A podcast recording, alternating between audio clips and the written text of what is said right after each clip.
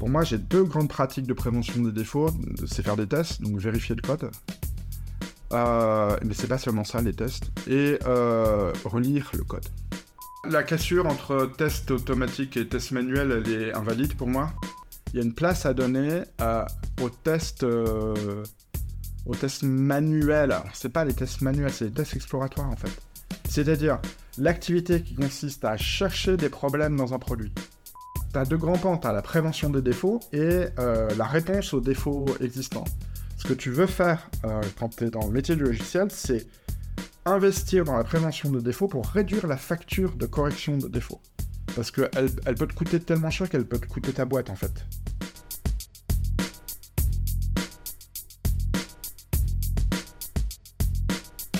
Salut, moi c'est Simon, Salut, moi c'est Julien. Vous êtes sur le podcast Software Delivery Stories. Le podcast avec des vraies histoires de délivrer logiciel dedans.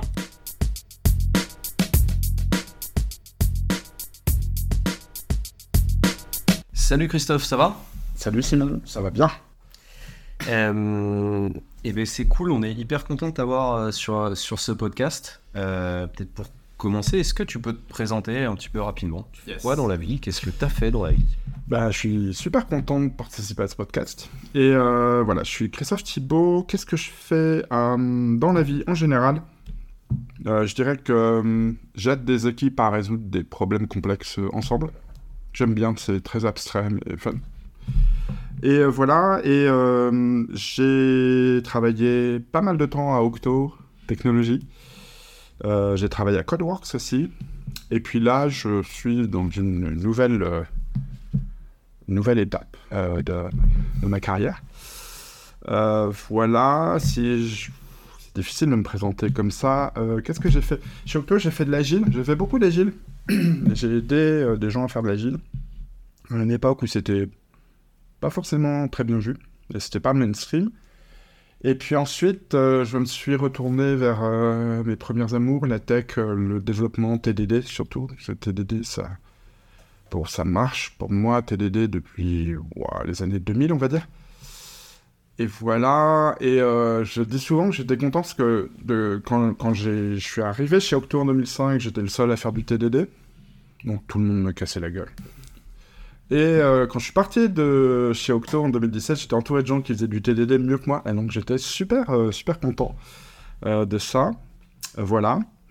Euh, donc du craft, ce qu'on appelle le craft, je suis pas tout à fait d'accord avec cette appellation, mais en tout cas ça rejoint une, espèce de communauté euh, dans laquelle je me sens, euh, je me sens bien. Voilà. Et ce qui m'intéresse, c'est le legacy. Vous, vous- devez vous rappeler l'époque où je marchais pieds nus ou en sandales en disant à tout le monde Mais tout est du legacy. Puis il y avait Victor qui disait Et alors? Ça, change quoi C'est une question vachement intéressante parce que ça change, tout est du legacy. Et donc ce qui m'intéresse, c'est les situations de legacy, euh, pas forcément les plus difficiles, mais euh, même des situations de legacy simples sont intéressantes parce qu'elles posent plein de problèmes de, cohérence. Euh, et la problématique de maintenir l'existant. Mais surtout, surtout, ce qui me, ce qui m'intéresse beaucoup en général, c'est le dialogue entre la tech et le management. Et là, tu as le droit de dire quel dialogue. et oui, parce que c'est un problème. Il y a peu de dialogue entre la tech et le management. Le management délègue à de la tech, avec une industrie du service euh, florissante. Et euh, la tech fait de la tech dans son coin. Donc ça, ça m'intéresse. Ça, c'est mathématique. Il faut que j'arrête de taper sur. On voit que ça varie. Ouais, mais on coupera, on coupera. Non, la table. on Non, on coupera rien, on est brut. Ok, ça. euh, voilà.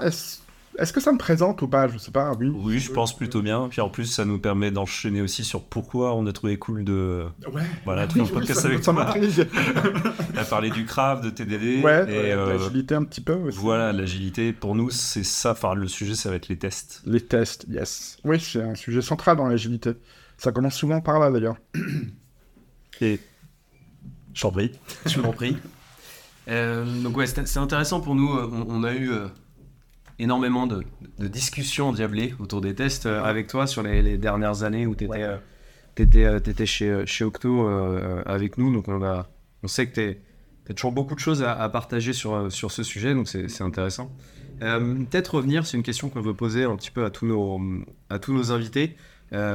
L'idée de ce podcast toujours, c'est de d'utiliser Accelerate et les capabilities Accelerate Mhm. euh, comme, euh, comme fil rouge. Ouais. Euh, c'est quoi, toi, ton expérience, ton utilisation d'Accelerate, du bouquin, de, ou du concept au sens un peu plus global? T'en penses quoi? Mhm. C'est voilà. Alors Accelerate pour moi c'était assez bienvenu parce qu'en fait euh, pendant longtemps sur les pratiques test, agilité, craft, nos clients nous, nous disaient oui mais euh, il y a une étude qui montre que etc. Et à un moment quand Accelerate est sorti on peut se dire oui il y a une étude. Alors c'est une étude qui vaut ce qu'elle vaut. hein, euh, Il y a quelques personnes qui se sont qui s'y connaissent un peu en sociologie, en statistique et qui ont démonté la démarche euh, qui est derrière Accelerate, le, Dora. Mais je suis quand même assez euh, ce que j'aime bien, c'est que c'est quand même assez mainstream, en termes de, de compagnies et de personnes qui ont été interviewées, donc c'est- relativement solide. Je dirais que c'est pas scientifique, mais c'est solide.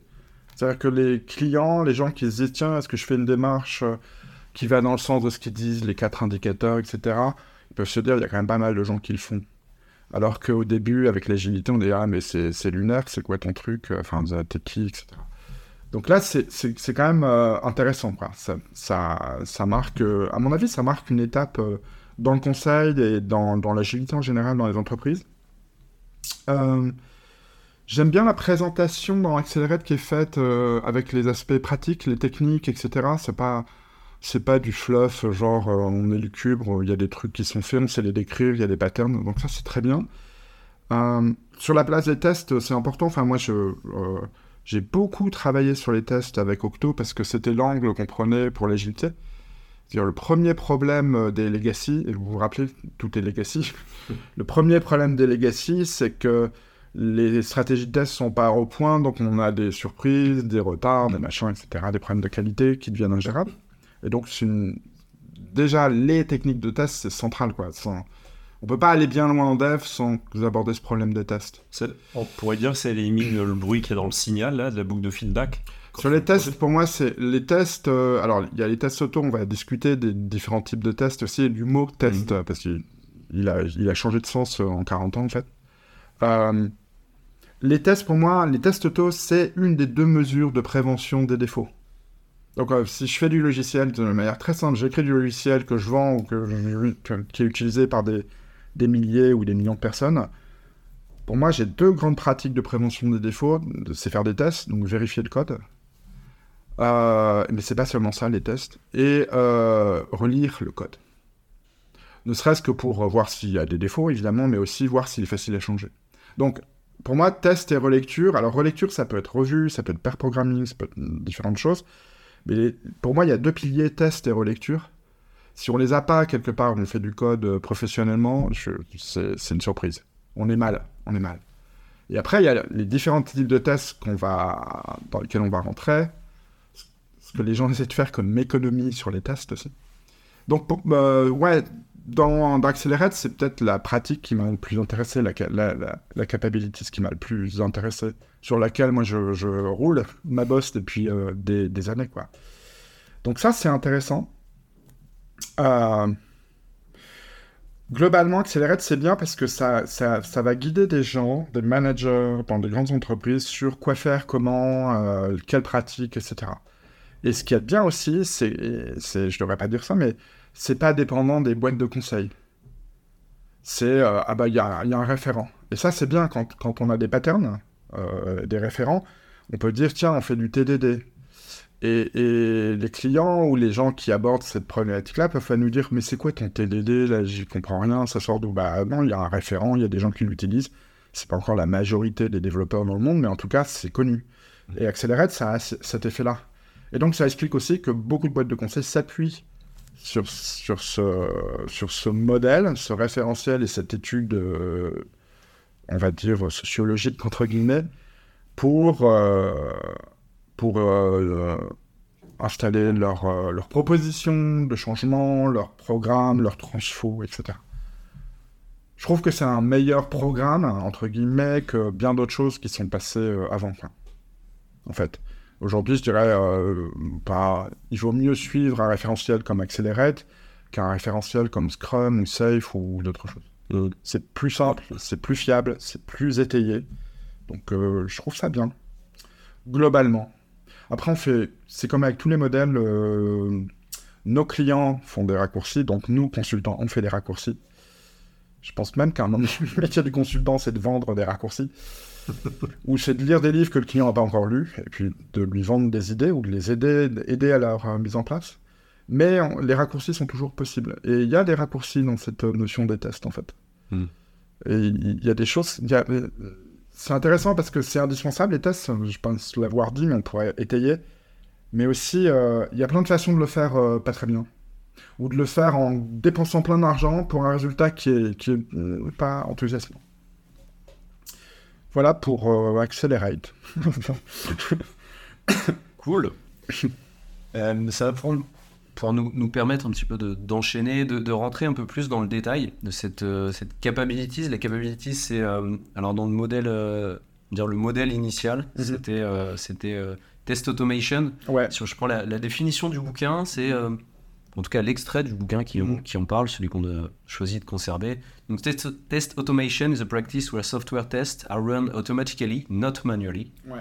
continuously through the development process. Effective test suits are reliable, that is, tests find real failures and only pass releasable code. Donc, en gros, la capacité, elle couvre l'automatisation des tests tout au long du processus de développement et euh, nous, ce qu'on en retient un petit peu quand on le présente. Donc, son objectif, c'est de sécuriser le processus de delivery en détectant des défaillances réelles euh, et en ne transmettant, on va dire, à la production que du code publiable. Ouais. Donc, il y a cette première définition et je voulais juste, donc, toujours ce modèle Accelerate, on va dire, il évolue. Il y a celle qui est dans le bouquin et Ouais. puis après, il y a.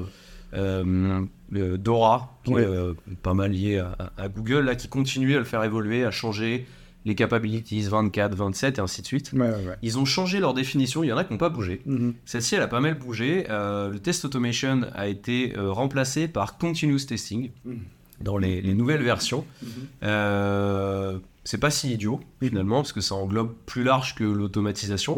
Et c'est là où il y a un truc rigolo, c'est que dans la première définition, c'est test are run automatically, not manually. Mhm. Et ils l'ont transformé, si je lis un peu ce qu'on peut retrouver sur le, le- le site de Dora, To build quality into the software, you must continually run both automated and manual tests Mhm. through the delivery process to validate the functionality and architecture of the system under development. Ouais.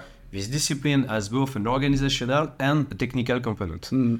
C'est assez intéressant déjà, on part Ouais, sur un modèle un peu plus large que Ouais, juste la practice d'avoir des tests automatisés. On, remet, on fait rentrer les tests manuels. Mhm. Euh, une fois qu'on s'est dit ça, finalement, t'en penses quoi de, cette, de ces définitions, de cette Mhm. évolution euh, Mhm. des définitions? C'est quoi la tienne? Si, Est-ce que tu as une autre euh, définition? Euh, Et pourquoi, pourquoi finalement cette notion de test automatisé? Pourquoi c'est important et en quoi ça sert les performances de delivery?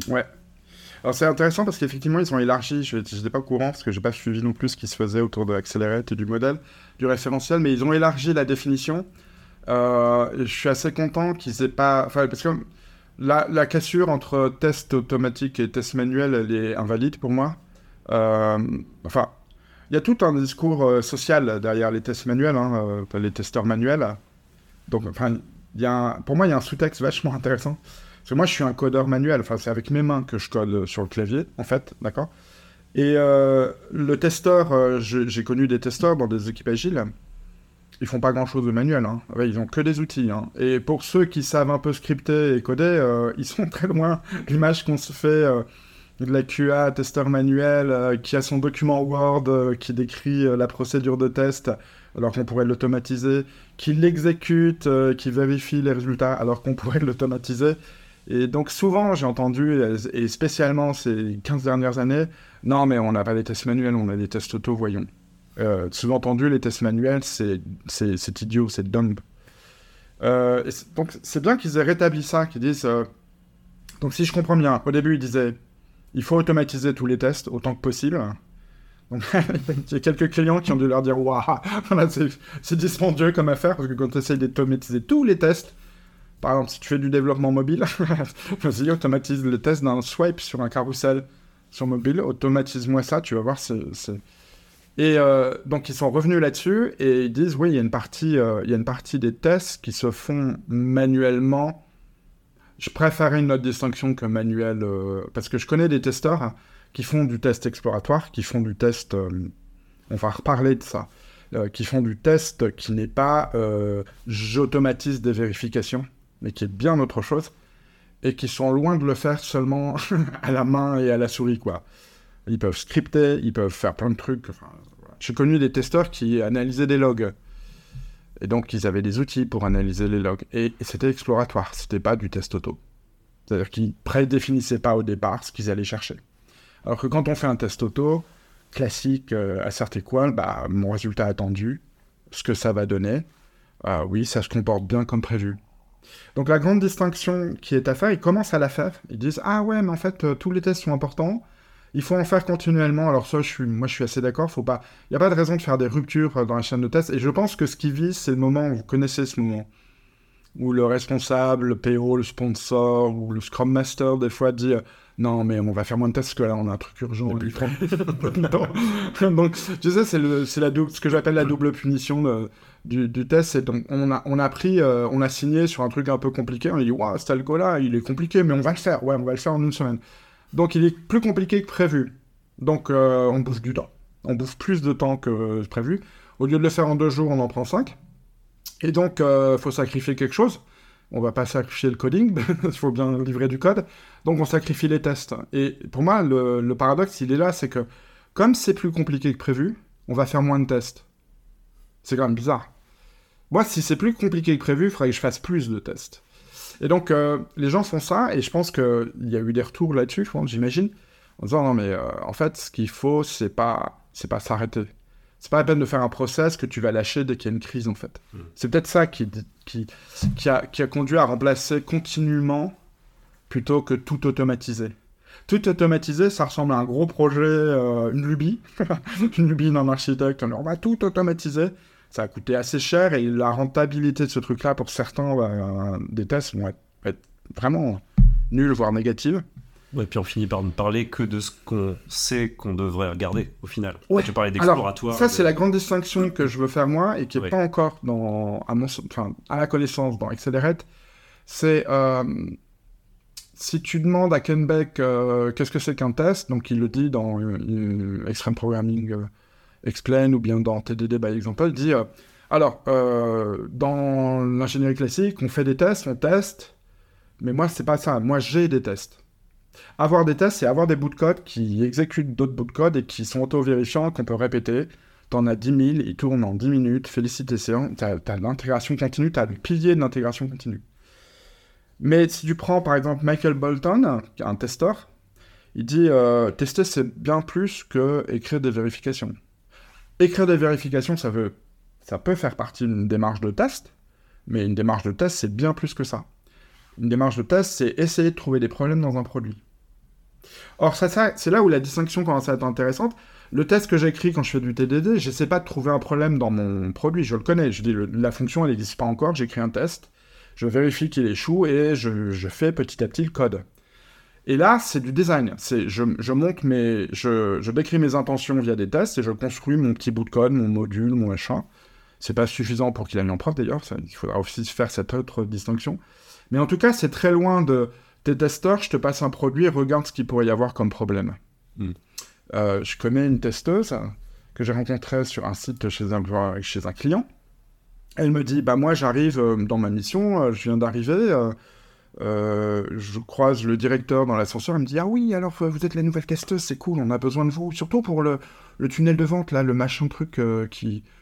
Ça c'est important pour moi. Et puis ensuite, elle arrive, euh, elle arrive au, meeting room, tiens, au, comment ça s'appelle Au backlog grooming. Et puis là, il y a une grosse discussion sur le tunnel de vente. Il y a une story qui passe pas là. on tousse sur la story, genre, ah c'est pas ça, c'est pas ça, grosse discussion. Donc elle, arrive, elle prend son matériel. Première chose, on lui donne l'appli, les droits, les, accès. Première chose qu'elle fait, elle va voir un tunnel de vente. Et elle trouve trois bugs. Et pourquoi comment elle a fait ça? Elle a écouté un client, le client principal du truc. Elle a écouté une équipe qui est pas claire, euh, qui est pas au clair sur sa story. Et elle fait des tests exploratoires, donc euh, la problématique c'est qu'elle n'a pas un budget de test infini, jamais personne, et donc elle y va à l'intuition, à l'expérience, et où est-ce que ça pourrait euh, ne pas marcher? Et elle trouve trois bugs. Euh, ça, on est très loin de TDD là. On est très loin de. Alors, faut vérifier que ça. On est très loin de la conformité aux spécifications, etc. Là, on est dans les tests exploratoires. Il y a toute une partie de l'ingénierie logicielle qui repose là-dessus et qu'on a oublié quand on a commencé à savoir faire des tests auto rapides. On a dit c'est la fin, de on a joué à notre jeu favori. Votre catégorie socio-professionnelle va bientôt être remplacée. En ce moment, c'est ChatGPT qui va nous remplacer, vous êtes au courant. Il y a, y a 30 ans, c'était les AGL. Euh, ensuite, la programmation objet a failli nous remplacer. Euh, Qu'est-ce qu'il y a eu d'autre? Enfin, il y a plein de trucs. L'automatisation euh, va nous remplacer. Et là, c'est ChatGPT. Et là, les gens qui ont commencé à suivre Ken Beck, à dire Mais moi, je ne fais pas des tests, j'ai des tests. J'écris des tests. C'est vachement puissant. Hein C'est-à-dire que moi, j'ai connu des situations de projet où l'équivalent d'une équipe de 3 ou 4 testeurs euh, QA euh, aurait fait manuellement des vérifications sur les sorties de programme. Ça, ça, je sais pas, ça aurait pris 3 jours, ça se déroule en 5 minutes euh, avec une batterie de 50 tests auto. Quoi. Mm. Donc quand on a ça dans les mains, on se dit, euh, bah, c'est la fin. C'est la fin de la QA, euh, les tests manuels, tout ça, c'est obsolète. Obsolète. En même temps, on distinguait pas trop ce qu'on testait à ce moment-là, enfin ce qu'on vérifiait. Alors, ça pose la question de qu'est-ce qu'on, ça pose la question de qu'est-ce qu'on cherche en écrivant un test ou en testant. Pourquoi écrire un test? On pourrait très bien faire des tests sans écrire, de- de- sans écrire un assert, sans écrire une vérification. Et là, il reste, à mon avis, cette distinction à faire euh, dans tout ce qui est euh, intégration continue, etc. C'est qu'il y a une place à donner. Il y a une place à donner euh, aux tests. aux tests manuels. Alors, c'est pas les tests manuels, c'est les tests exploratoires en fait. C'est-à-dire l'activité qui consiste à chercher des problèmes dans un produit. Et c'est une autre distinction que je fais, c'est quand j'écris des tests, euh, quand je code, euh, ou j'écris des tests même de performance ou même des tests d'intégration, je cherche des inconnus connus. Mm. Est-ce que ça va aller à la bonne vitesse? Est-ce que ça tient? Est-ce que c'est fiable? Est-ce que c'est conforme aux règles de calcul, aux règles de gestion? C'est des inconnus connus. C'est-à-dire quand ça va tomber, je dis ah je le savais. Nul pointeur exception, ah je le savais. Je sais ce que c'est nul pointeur exception. Ça existe depuis 40 ans, je sais bien ce que c'est. Un testeur qui fait son job, d'abord il faut qu'il le fasse une fois que ce travail-là a été fait. Ça on va y revenir aussi. Mais lui il cherche des inconnus inconnus. Ouais, mais ce que t'as pas vu, c'est que ton tunnel de vente, tu peux le prendre comme ça, comme ça, et tire la bobinette, et là, boum, tu te retrouves dans une anomalie du système. Et regarde, tu peux vendre le truc de moins seul. Oups. Et là, il n'y a aucun check euh, asserté quoi, ce qui pouvait prévoir ça, parce qu'il faut avoir pas le nez dans le guidon, il faut, faut juste prendre des choses euh, d'une manière intuitive.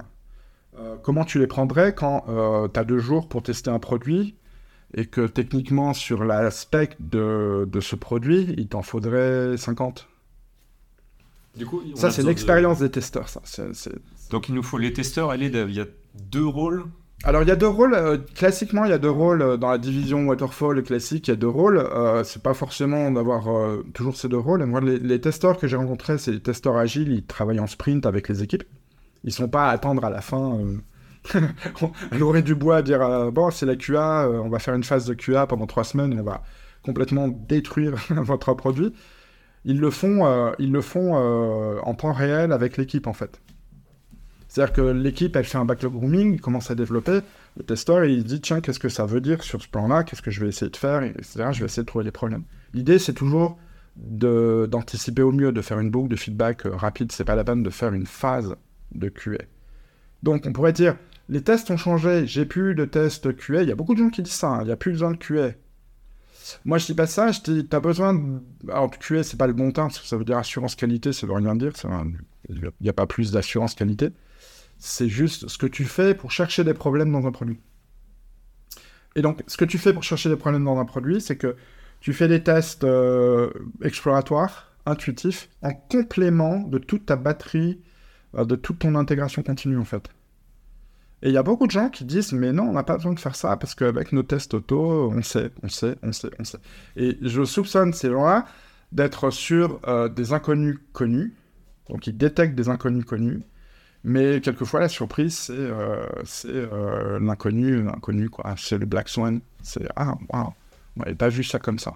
Et c'est là où quelqu'un qui sait faire des tests, euh, son, travail peut s'avérer critique. Est-ce que c'est un autre rôle que le développeur? Je sais pas, mais en tout cas, c'est un autre mindset au moment où il le fait.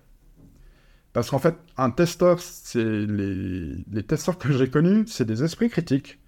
Ils annoncent des mauvaises nouvelles en plus. Ça, sont pas souvent copains avec le, les... c'est compliqué avec la direction, avec le- les développeurs, parce qu'ils ont des mauvaises nouvelles et ils sont, euh, ils sont pointus, quoi. Ils trouvent des problèmes. Et tous les développeurs font pas ça, parce que la maladie du développeur, c'est l'optimisme, en fait. Ils posent des contraintes aussi. Enfin, Pose des contraintes. au final, c'est ça peut-être ce qu'ils écrivent? Des En fait, le contraintes truc- pour le design? Tu sais, c'est- c'est James Pack qui dit euh, euh, tester, c'est. euh, il a une super formule, il faudra qu'on la retrouve et qu'on la référence. Euh, il, il- il trou- trouvait des, problèmes euh, dans euh, un produit qui a des dimensions infinies euh, pour éviter plus tard des problèmes à des gens qui les utiliseront et qui n'ont pas, le- pouvoir de, réagir là-dessus. Il faudra retrouver la citation parce qu'elle est, est vraiment intéressante. C'est c'est très différent. Imagine, tu dois coder quelque chose. Donc, tu vas le coder test first, tu vas faire du TDD, tu vas monter des tests d'intégration continue. Ça va être solide. Ça va se, hum, vérifier en non-régression à chaque livraison. C'est OK. Mais on te dit, euh, tiens, voilà la clé USB. Est-ce que tu pourrais me dire s'il y a des problèmes dans ce produit? Tu prends une démarche complètement différente. D'abord, tu pourrais te demander, est-ce que vous avez l'intégration continue dessus? Là, ça, c'est un peu le truc. euh, moi, je veux bien dire ce que je pense que ce que tu as écrit, mais si tu as corrigé l'orthographe, quoi. Tu vois, je, je vais pas revenir en disant Ah, tu sais pas conjuguer le, le présent de l'impératif, en fait, tu sais pas le faire.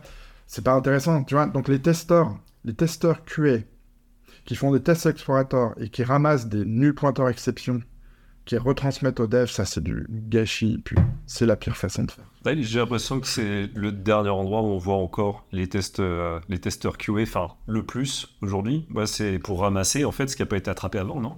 Moi, j'ai eu une expérience il y a longtemps euh, comme développeur.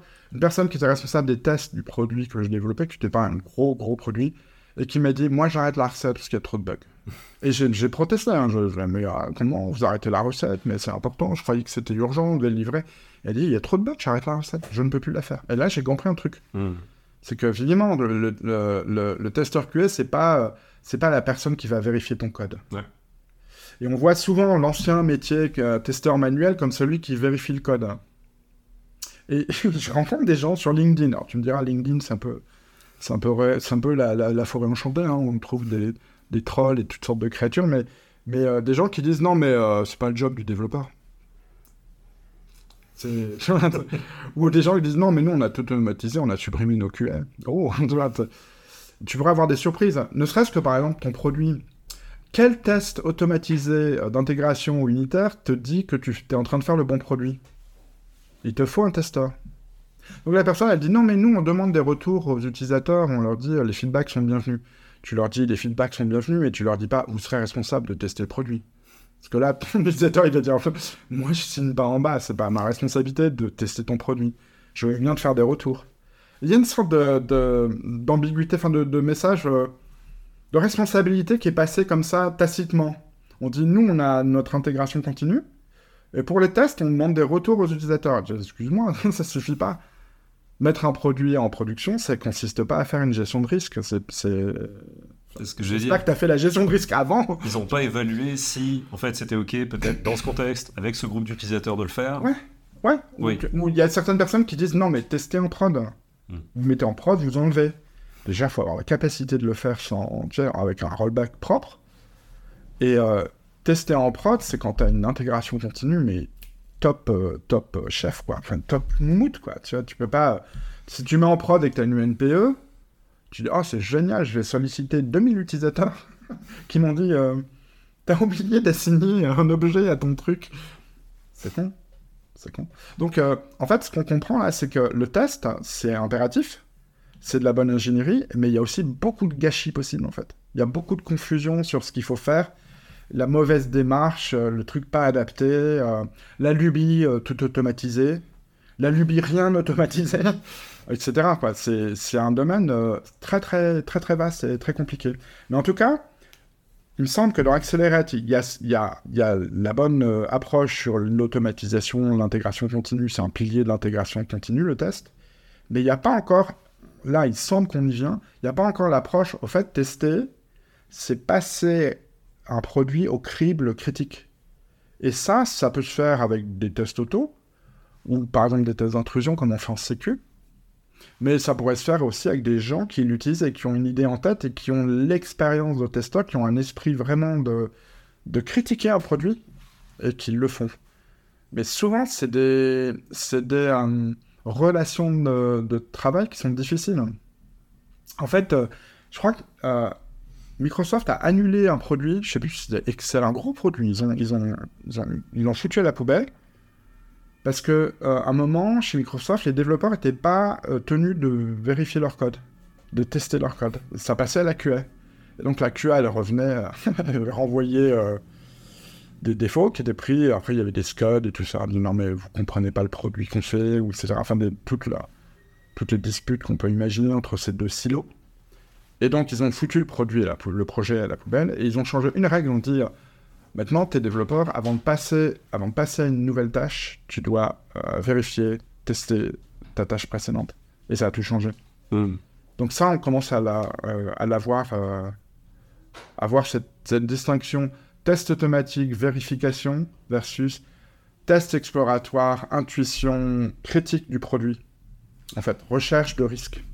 Ok, donc les livres, en gros, les devs vont traduire une sorte de discours, euh, ce qui a été demandé en quelque chose, on va s'assurer qu'on a peut-être les contraintes, et puis que bah, c'est peut-être euh, grammatiquement euh, Ouais correct. ça, ouais, ça pourrait être parfaitement Et du techniquement coup, au point. critique du discours pour euh, les en Ça, pourrait, quoi. ça pourrait être ça. Ouais. Ça pourrait être un testeur ou une testeuse pourrait vous aider à trouver un chemin dans le fonctionnement, dans les chemins possibles du système que, qui a échappé, parce que c'est tellement complexe, qui a échappé à votre sagacité. Et est-ce qu'il faudrait pas euh, renommer du coup équipe QA C'est peut-être pas le bon mot. Pour moi, c'est... de Alors pour moi, euh, euh, moi j'ai beaucoup milité, on avait discuté euh, quand- dans l'équipe Accelerate chez Octo. Moi, je milite pour renommer test, euh, les tests auto en check. en check. Un check, c'est un check. Tu fais quoi comme différence? Le check, c'est quelque chose que, qui- que je peux automatiser facilement, qui est très déterministe dans son, dans son résultat attendu, même si on peut faire aussi des checks à la quick check et des, trucs avec du random, etc. Mais en tout cas, même quand on fait une, une injection de données random pour faire un test, un property testing par exemple, on a quand même une propriété bien établie qu'on teste. C'est pas on cherche un problème. Alors qu'un testeur, il dit moi je voudrais. Alors, ça lui arrive de chercher précisément des trucs, mais en général, il, il- il explore, il va voir là où il y a des problèmes. Donc, il y a un check, c'est une vérification. Donc, une vérification, c'est résultat attendu, résultat obtenu, et comparaison. Donc, quand on fait ces comparaisons à l'œil nu, c'est que vraiment on n'a pas pu automatiser. Par exemple, est-ce que mon, euh, swipe sur mon carrousel marche bien? J'ai fait une session avec un opto il y a longtemps, on a fait du TDD, mais les tests étaient visuels. On disait, bon, pour l'instant, on n'a pas le carrousel. ok? Prochain test qu'on passe, on a le carrousel. Et on vérifiait visuellement. Et on notait. On n'avait pas de test auto. Ça aurait été trop compliqué de monter une, une espèce d'échafaudage pour automatiser un test d'un geste sur la surface du- d'une tablette ou d'un téléphone. Donc ça, c'est- les tests de vérification, d'un côté. Et de l'autre côté, les tests de recherche de problèmes. Ce qui est très différent, parce que ça peut être beaucoup plus vaste, en fait. Bah, Il y en a que tu peux préécrire, il y en a d'autres. Il y en a que tu pourrais préécrire, tu vois. En exploration euh, En exploration, ça dépend de l'équipe, de la culture, tu vois. Par exemple, Mhm. euh, si, si tu me dis, bon, ce produit-là, il a été écrit, mais il n'y a pas de test, bah, je vais chercher des NPE, je vais chercher des conditions, je vais, je vais voir ce qui se passe si j'ai plus beaucoup de mémoire, enfin, je vais faire des tests Mhm. comme ça. Mais s'il y a une chaîne d'intégration continue que c'est au, au top, je vais essayer de trouver des trucs fins, quoi. Tu vois, des finesses, en fait. Ça dépend vraiment, quoi. Mais en tout cas, la distinction que je pense qu'on peut faire, il est toujours trop tard pour changer du vocabulaire, surtout quand ça devient mainstream, mais on pourrait parler de vérification, et de vérification automatisée ou non, et de test de l'autre côté. Et le test, c'est bien plus vaste. Ouais, Et donc- certains tests incluent des vérifications, mais euh, tu sais, quand les développeurs disent Bon, bah, t'as testé ça? Bah non, j'ai écrit une vérification dessus. Donc j'ai cinq tests sur ma fonction, donc j'ai pas mal fait le tour de la spec, et j'ai l'impression que si on trouvait un cas qui marche pas, ça serait surprenant, mais pourquoi pas, on pourrait essayer. Mais j'ai pas testé. Tester, ça voudrait dire euh, est-ce qu'on comprend la fonction? Est-ce que l'utilisateur comprend la fonction? Est-ce que euh, elle passe tous les chemins possibles? Est-ce que, enfin, tu vois, c'est beaucoup plus vaste en fait. Il y a la différence entre qu'est-ce qu'il faut vérifier sur une spec relativement fermée, une story, des critères de recette d'une story, et qu'est-ce qu'il faut tester sur ce produit qui fait ça avec tel utilisateur, etc. Et plus tu donnes, euh, plus tu as une intégration continue solide, plus tes testeurs euh, vont ramener des bugs intéressants. Et ça, c'est la clé. Parce qu'en fait, il y a comme une chaîne, en fait. hein. Il y a une priorité. Il y a la validité du code. Donc, il passe les tests auto, il compile, il compile, il, pa- il- il passe les tests auto, il fonctionne, il n'y a pas de pointeur exception, il y a une bonne gestion de la mémoire, il y a une bonne gestion des sorties euh, inattendues, des exceptions, etc., de la sécu, etc. Il est protégé contre les intrusions. Tout ça, c'est solide. Donc, ce qui reste à la QA, qu'on appelle QA traditionnellement, c'est quels pourraient être les problèmes à l'usage, euh, le produit, est-ce qu'il fonctionne, est-ce que, est que tout ça passe bien, est-ce qu'on n'a pas des, des choses inattendues. Et finalement, les bugs que trouveront l'utilisateur, c'est vraiment les trucs super... euh, Enfin, les... Ouais, c'est pointu, quoi. Alors que quand Mm. t'as pas la bonne, euh, la, la bonne priorisation, tu as une équipe qui code, elle livre à la QA, la QA ramasse des nuls pointeurs exception, dit ah, ton code n'est pas valide, il n'est pas valide, il n'est pas valide, il n'est pas valide. Et les problèmes, qui va les trouver, les problèmes intéressants Les utilisateurs. Parce que la QA, elle a passé, elle a fait la, la voiture balai, quoi, tu vois. Mais je comprends mieux pourquoi dans les définitions, du coup, celle, enfin, celle d'aujourd'hui te convient mieux. Enfin, au final, automatiser Ouais, pas, on s'en fout. ouais, on s'en fout, c'est pas le sujet. Voilà, c'est ça. Et que continue, bon, c'est plus le sujet, qu'il soit Ouais, fait manuellement ouais, ou pas. Et du coup, là, ta distinction, donc vérification et test. Ouais. J'ai entendu dans vérification plusieurs choses. Tu as même commencé par un truc auquel j'ai pensé, je me suis dit, tiens, est-ce qu'on peut le mettre dedans? Tu as dit, ça compile. Ça compile, ouais. ouais. C'est une vérification aussi. Oui, absolument. T'as- T'as quoi comme type de vérification? À quel moment ça démarre tu vois? Est-ce que ça peut démarrer aussi avant que ça compile? Absolument, ouais. Bah, si tu veux. Et c'est là où ça, le test rejoint aussi la revue et la relecture, en fait. Par exemple, tu pourrais faire. euh, tu fais. euh, à une certaine époque, euh, il y avait. euh, la modélisation des données était super importante. C'est-à-dire que la base de données, c'était pas un repository, c'était pas là où on stockait nos, nos trucs. C'était bien sûr là où on stockait nos trucs, mais c'était là où on définissait aussi le métier. C'est-à-dire des entités, des relations, etc. On disait, ça, c'est le métier. Et donc, il y avait des gens qu'on appelait des DBA qui faisaient des vérifications de ton modèle de données, et notamment les formes normales.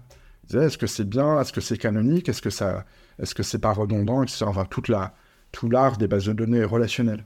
C'est de la vérification, et c'est, une forme de test aussi.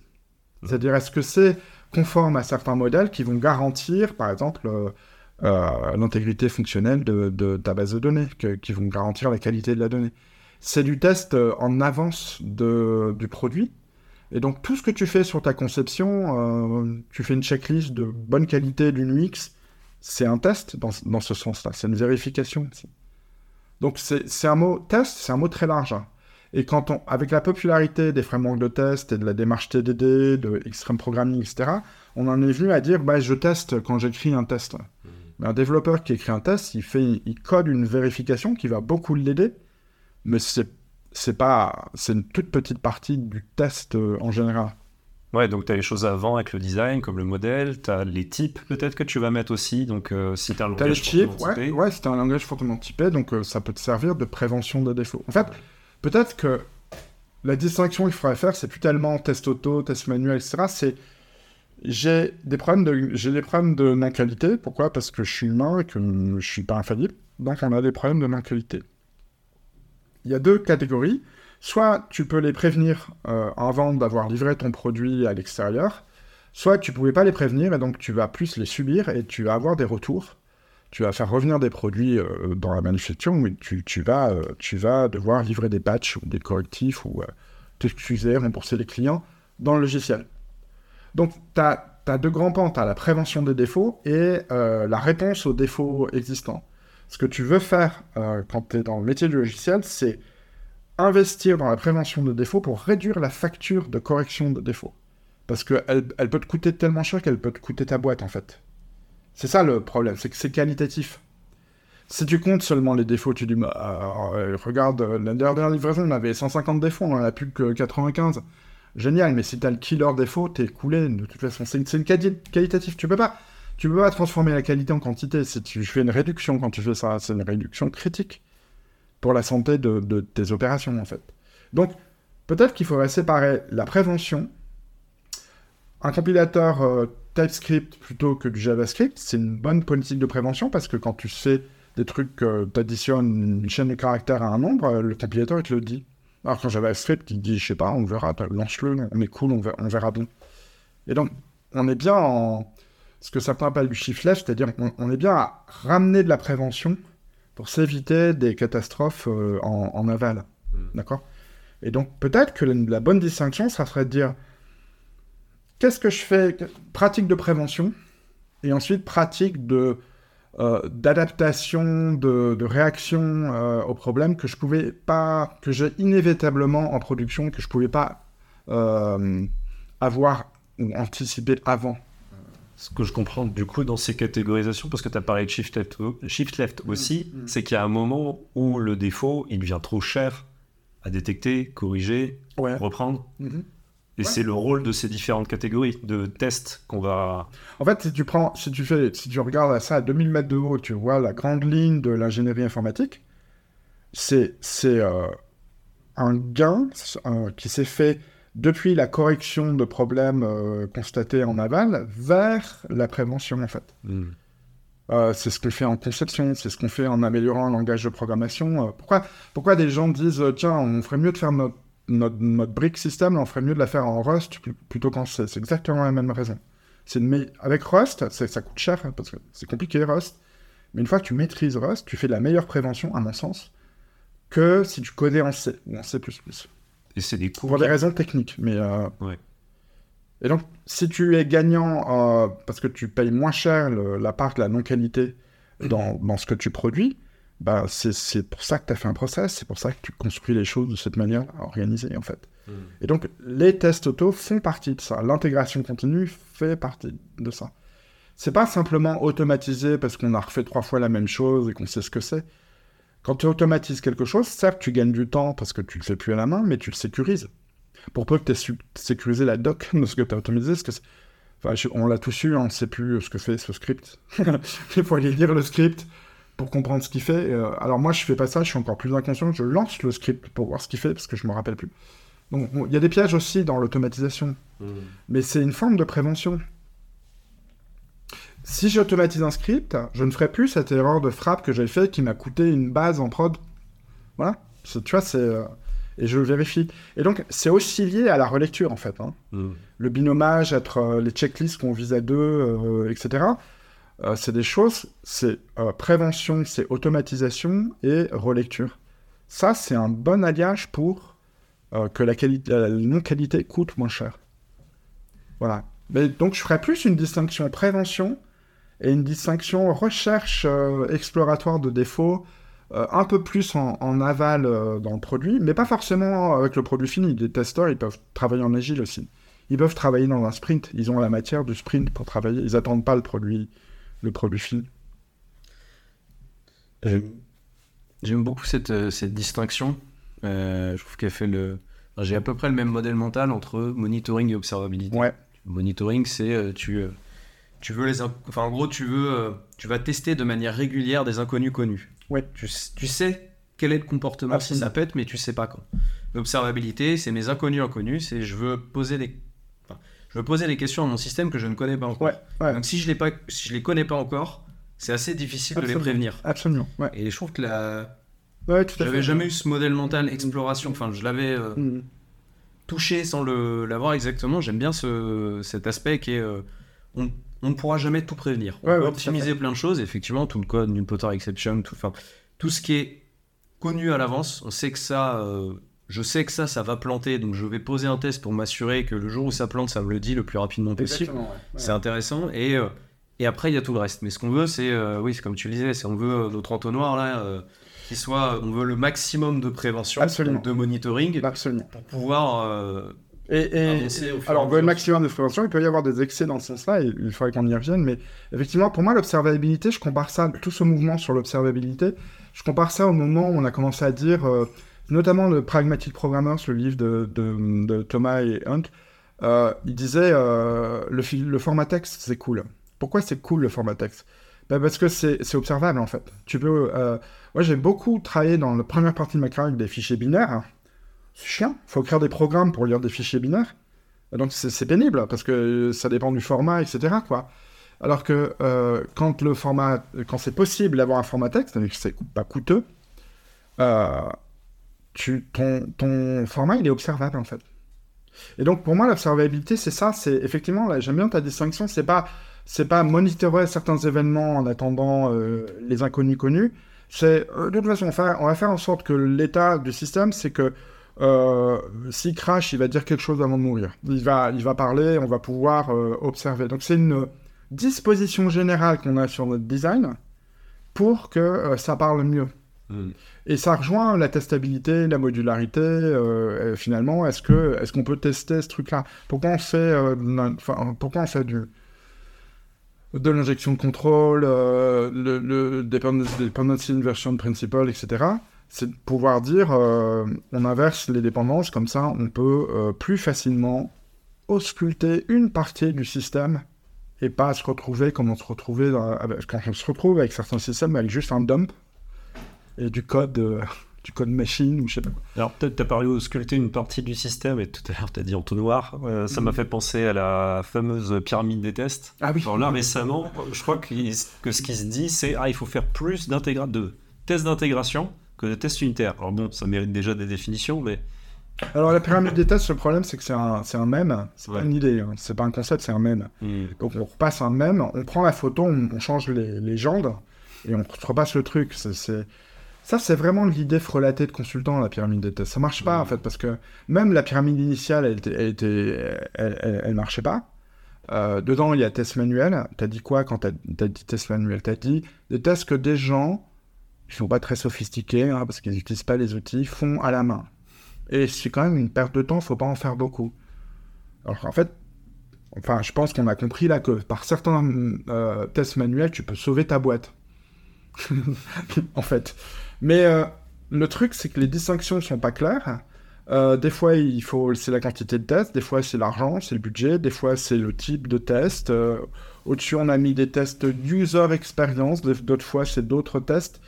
Donc, c'est, pour moi, c'est comme un sentier battu, c'est-à-dire, tu sais plus où est le sentier, quoi, tu, tu vois plus. C'est pas, c'est pas opératoire. Je pense pas que ça puisse être une, bonne euh, stratégie. Euh, moi, je distinguerais, je, je distinguerais les tests euh, en disant est-ce que c'est des tests qui cherchent des inconnus connus? Donc, plus à la conception, je peux déjà les penser. Pas forcément tout à l'avance, mais en concevant en TDD au fur et à mesure, je peux quand même penser à ce que je cherche. Ou est-ce que c'est la recherche d'inconnus inconnus? Donc là-dedans, par exemple, je mettrais euh, des failles de sécu je me rappelle des, des choses comme ça, tu vois, des, des tests où euh, j'ai demandé à quelqu'un d'essayer de, de s'introduire dans mon système, j'ai pas la moindre idée de comment il va faire. Et c'est lui qui va m'apprendre comment il a fait. Hmm. Oui, oui, bon, en exploratoire du coup, forcément, Ouais. il faut qu'il te décrive Dans ce le sens- chemin et le... Dans ce sens-là, du point de vue de ma technologie, Oui. peut-être que lui, il cherche des inconnus connus, mais du point de vue de ma culture, de, de ma boîte, par rapport au service que je lui demande, c'est des inconnus inconnus. Et je me rappelle que dans quand même les tests de vérification, tu m'avais parlé à un moment donné de tests en isolation. Ouais. Donc tu as une autre distinction. Alors, il y a une autre distinction euh, qu'il y a quand tu commences à faire des tests euh, automatisés, donc des tests de vérification Hmm. programmés qui s'exécutent à, à chaque étape, euh, à chaque fois que tu compiles ton code. C'est euh, des tests. alors, euh, test unitaire, même, chose, c'est un même, c'est frelaté, tout le monde dit test unitaire. J'ai connu, connu des équipes qui disaient euh, le test unitaire, c'est le test d'un use case fonctionnel. C'est un test unitaire. L'unité, c'est le use case fonctionnel. Donc là, je, commande, euh, je commande des sacs. et je me les fais livrer, c'est un test unitaire. Je peux se passer euh, 30 000 trucs dedans, mais c'est un test unitaire. Et j'ai connu des gens qui disaient le test unitaire, c'est le test d'une ligne de code. Donc là, on est à l'autre bout du spectre. Chaque ligne de code doit être euh, testée. Je sais pas si c'est vrai, mais enfin, je j'en j'en sais rien. Et donc, test unitaire, unitaire marche plus. Il est ambigu.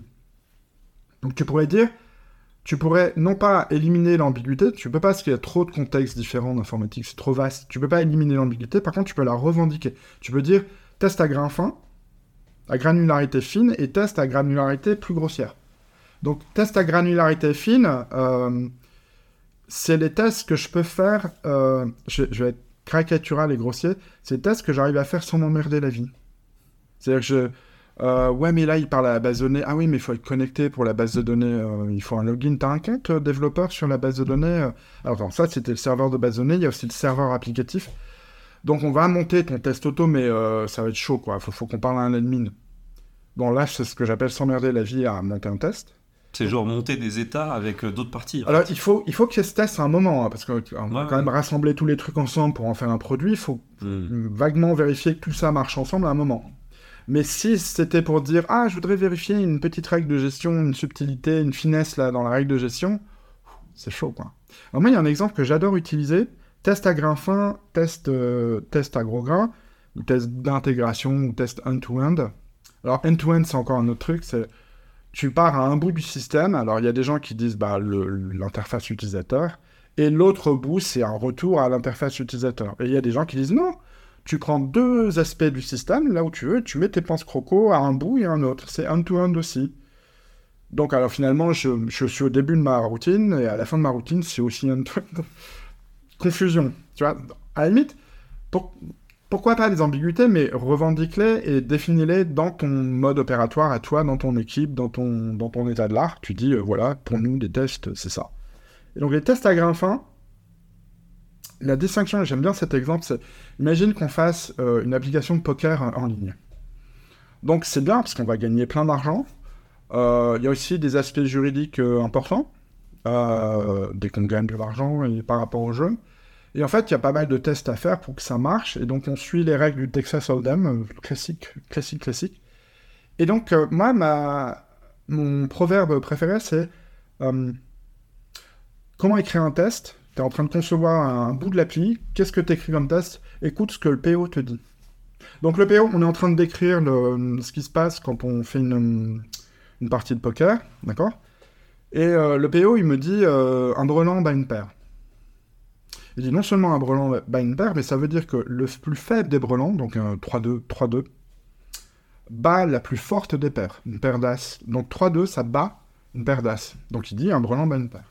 Donc moi je note un brelan bat une paire. Et c'est intéressant ce que m'a dit le PO. Il m'a pas dit... Euh, alors, quand tu ouvres l'application, que tu te logs, tu, retournes à ton compte, tu mises, tu vas à une table de jeu, tu rencontres des adversaires, vous faites euh, des deals, vous, faites des deals. À un moment, il y a le showdown et euh, dans ton jeu, dans la main que tu peux faire, il y a un brelan et lui, il a une paire, bah, tes gains vont être rapportés, tous les gains de la partie vont être rapportés sur toi, tu vas être victorieux.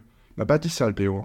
Il m'a dit un brelan bat une paire. je vois ce que tu veux dire, quand, ne pas m'emmerder quand je fais des tests, et tu te mets tout ça en charge mentale quand tu l'écris. Donc, ce que ça veut dire, je caricature exprès, hein. donc ce que ça veut dire, c'est que moi, dans ma conception, avec tout mon code, mes langages objets, qui sont faits pour ça en plus, hein, je peux dire, à un moment, j'ai un, j'ai un deck, on va dire, alors je peux le traficoter, euh, au lieu d'avoir un random, ben, je peux y mettre des cartes que je veux, je vais mettre un brelan d'un côté et une paire de l'autre, et puis je vais demander au dealer, ou je sais pas, l'arbitre, je sais pas quoi, j'ai un, autre objet qui vérifie les, matchs, la main, et il me dit laquelle est la plus forte, c'est tout. Il va pas me dire combien j'ai gagné, il va pas me dire si je suis bien logué, euh, euh, si j'ai un compte au, poker en ligne, etc.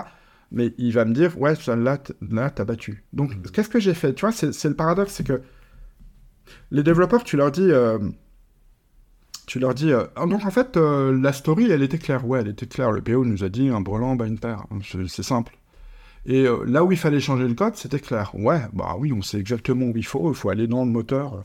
Au moment de la comparaison des mains, il y a cette règle-là. On sait comment on représente des cartes. C'est des simples. Et les tests, ah, les tests, c'est compliqué. Donc le PO, ce qu'il dit, c'est clair. L'endroit où on doit modifier le programme, c'est clair. Mais les tests, c'est compliqué. Pourquoi? Pourquoi? Bah, C'est pas à cause des tests, c'est à cause de la modularité, en fait. Et donc, si tu dis, euh, il y a des approches, hein, il y a des gens qui, je pense que ce sont des agents provocateurs. Ils disent, il faut pas faire de tests unitaires, il faut pas faire de tests à grain fin, vous vous emmerdez parce que vous testez l'implémentation. Alors d'abord, tout finit en implémentation dans un, dans un logiciel, donc à un moment, il va falloir tester l'implémentation. Mais c'est pas le sujet, en fait. Le sujet, c'est... Euh, il faut faire des tests à grain fin si tu es capable d'avoir la modularité, l'expressivité qui va bien si t'es en train de raconter euh, comment t'aurais fait il y a 50 ans, t'aurais du code en assembleur en gros. Ou je sais pas, en COBOL ou un truc comme ça. Donc t'aurais aurais plusieurs traductions entre ce qu'a dit le PO, un brelan by une paire, et le code assembleur qui est là. Et là, c'est compliqué. Là, tu as envie de dire, bah attends, on va pas s'emmerder avec ça, on va juste poser un fichier d'entrée dans lequel il y a euh, une paire et un brelan, et puis on va voir ce qui est le résultat en sortie. Donc en fait, ma théorie, c'est qu'on fait des tests euh, à, gros grain en intégration quand c'est trop compliqué d'avoir pu exprimer du métier euh, à grain fin. J'ai l'impression que ça résonne avec un truc dont tu parlais là récemment. Tu, tu disais Google, il mesure par la taille de la boucle. C'était quoi le. le ouais, les, échanges qu'on a eu avec, euh, personnes chez Google, c'est. Alors, eux, c'est plutôt. euh, leur, euh, leur mesure, elle est plus sur euh, test unitaire, test d'intégration, test d'end-to-end. Elle n'est pas sur le type de test. Elle est sur quelle est la taille de la boucle de feedback. En gros, en combien de temps est-ce que je sais si j'ai fait des bêtises ou pas Et euh, si euh, la- les technos, la puissance de calcul me permettent d'avoir des tests end-to-end qui sont exécutés en 5 minutes, c'est pas parce que c'est des tests end-to-end que je vais les faire que euh, toutes les nuits, Ouais. potentiellement. Ouais. C'est si c'est un test, c'est en gros c'est petit, moyen, gros, et c'est à peu près la boucle de feedback. C'est si je suis capable d'avoir un résultat immédiat, je l'intègre dans un batterie de test directement sur mon poste. Ouais. Si c'est du test euh, long qui me permet pas d'avoir une boucle de feedback immédiate, j'en sais rien, des tests de charge, des choses comme ça, Ouais. euh, des tests de reconstruction complète et de, de tests de toutes mes dépendances, ok, ça, ça va être euh, toute Ouais, la nuit, ça va tourner. Moi, j'aime bien ce Mm. modèle qui est. Alors, qui est un peu différent de tout ce qu'on dit, mais J'ai l'impression que c'est un morceau, oui, d'ailleurs. C'est un De morceau. ce que tu racontes. Parce qu'il y a deux parties. Il y a est-ce que c'est chiant à mettre en place? Ça, ça rejoint cet aspect. c'est à quelle vitesse vie ou ça pas va, quoi? Voilà. Ouais, ouais. Si- S'il est, s'il est à boucle immédiate, ça veut dire qu'il n'y a pas d'étape de dingue entre ce qui doit être mis en œuvre euh, artificiellement pour exercer cette partie du système et euh, l'obtention d'un résultat. Mais la vitesse suffit pas. Parce que moi, si j'ai un test qui prend euh, une nanoseconde pour me dire 404, ça me va pas. Parce que je sais pas ce que c'est, faut que je le diagnostic, etc. Donc, il y a la vitesse du retour, Mhm. mais il y a la pertinence du retour, en fait. Et ce que j'aime bien avec les tests, euh, euh, les tests à grain fin, qu'il faut mettre au bon endroit, là où, ils, là où ils ont, on a raison de les mettre, et plus les mettre à certains endroits, c'est qu'ils me font un retour rapide et pertinent. Donc, euh, quand le système me dit, bah non, tu croyais qu'un brelan battait une paire, mais je t'informe que dans le système actuel, qui n'est pas tout le système, mais trois classes qui composent ton, cœur de métier de, règles du jeu de poker, ton système, là, actuellement, il sait pas le faire. J'ai comparé un brelan d'as et une paire d'as, et de la paire d'as a gagné, donc il y a un bug. Et c'est cool, parce que c'est ça la force du test à grain fin, ou test unitaire, c'est où est-ce que j'ai un bug? Bah, Dans le code que j'ai édité il y a 5 minutes, et pas dans euh, l'ensemble du système. Donc, vitesse de la boucle de retour, je suis d'accord, et ça, ça conditionne pas mal la modularité de ton code et de tes tests, mais aussi la pertinence, en fait.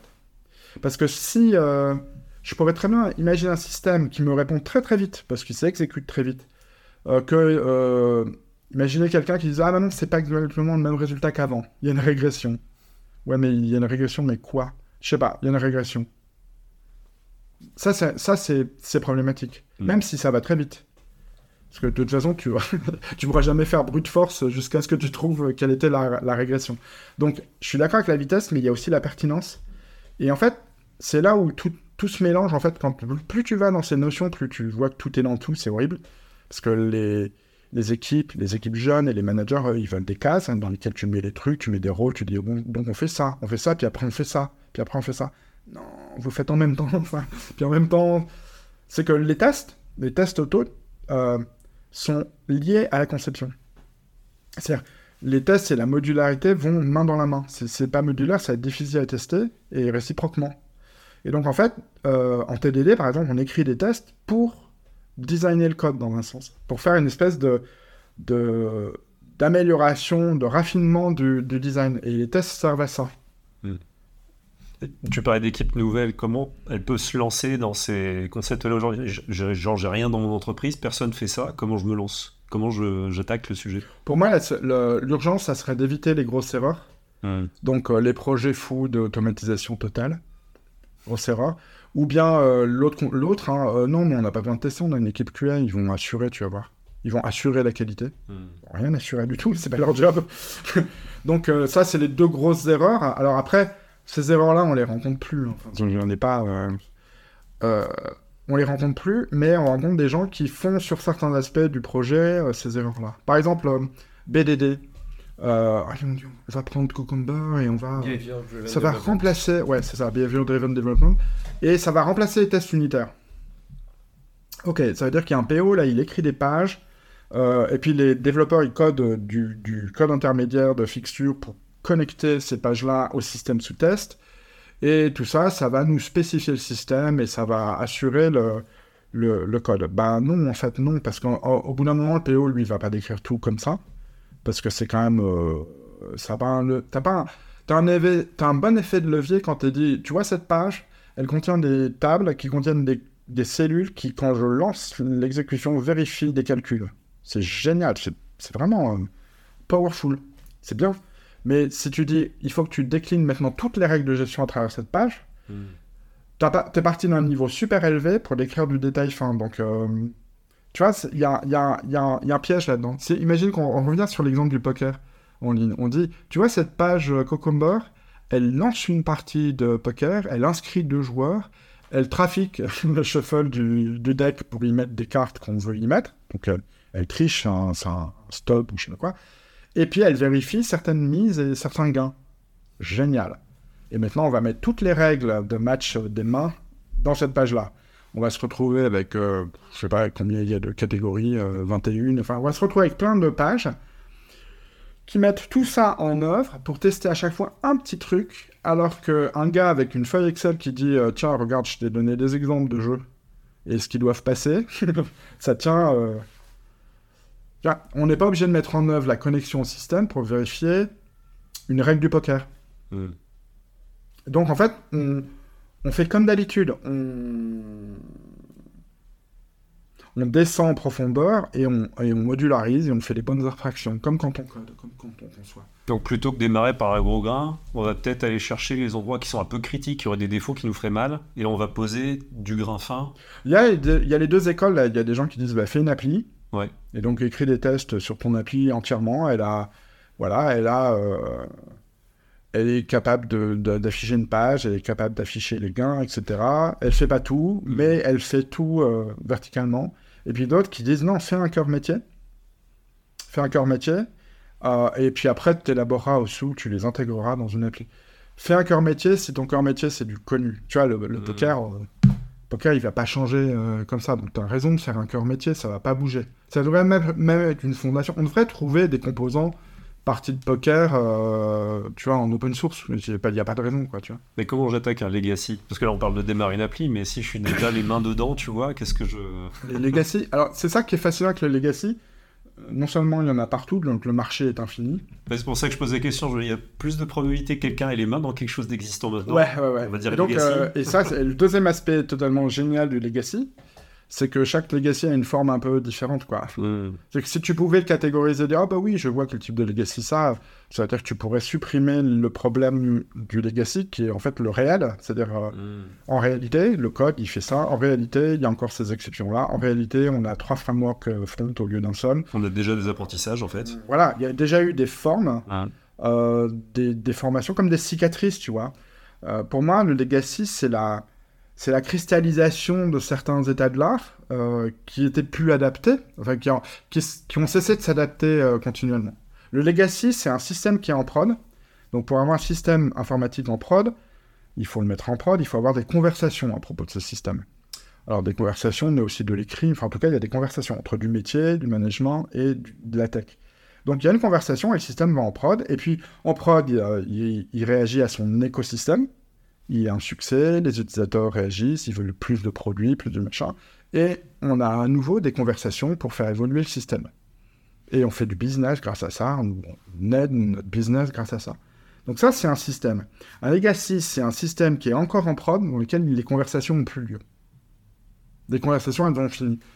Le métier, les sources, ouais, on les a encore, mais pas trop. Euh, la personne qui a conçu ça, elle est partie en retraite il y a trois ans. Euh, on pourrait la rappeler, mais c'est un peu cher. Euh, le métier, euh, ils s'en foutent, ils veulent juste qu'on corrige le problème. Ils ont fait une fiche. Donc il y a quelqu'un du métier qui nous a dit ajoute cette colonne à cette table-là. Ça devrait marcher.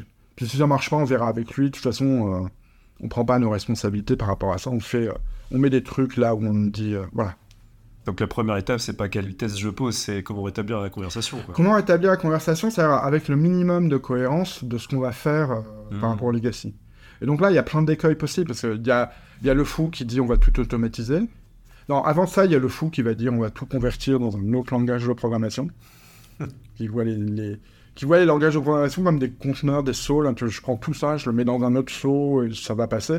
Ça passe pas. Enfin, il y a, il y a des échecs retentissants de conversion de, de base, d'une base de code dans une autre.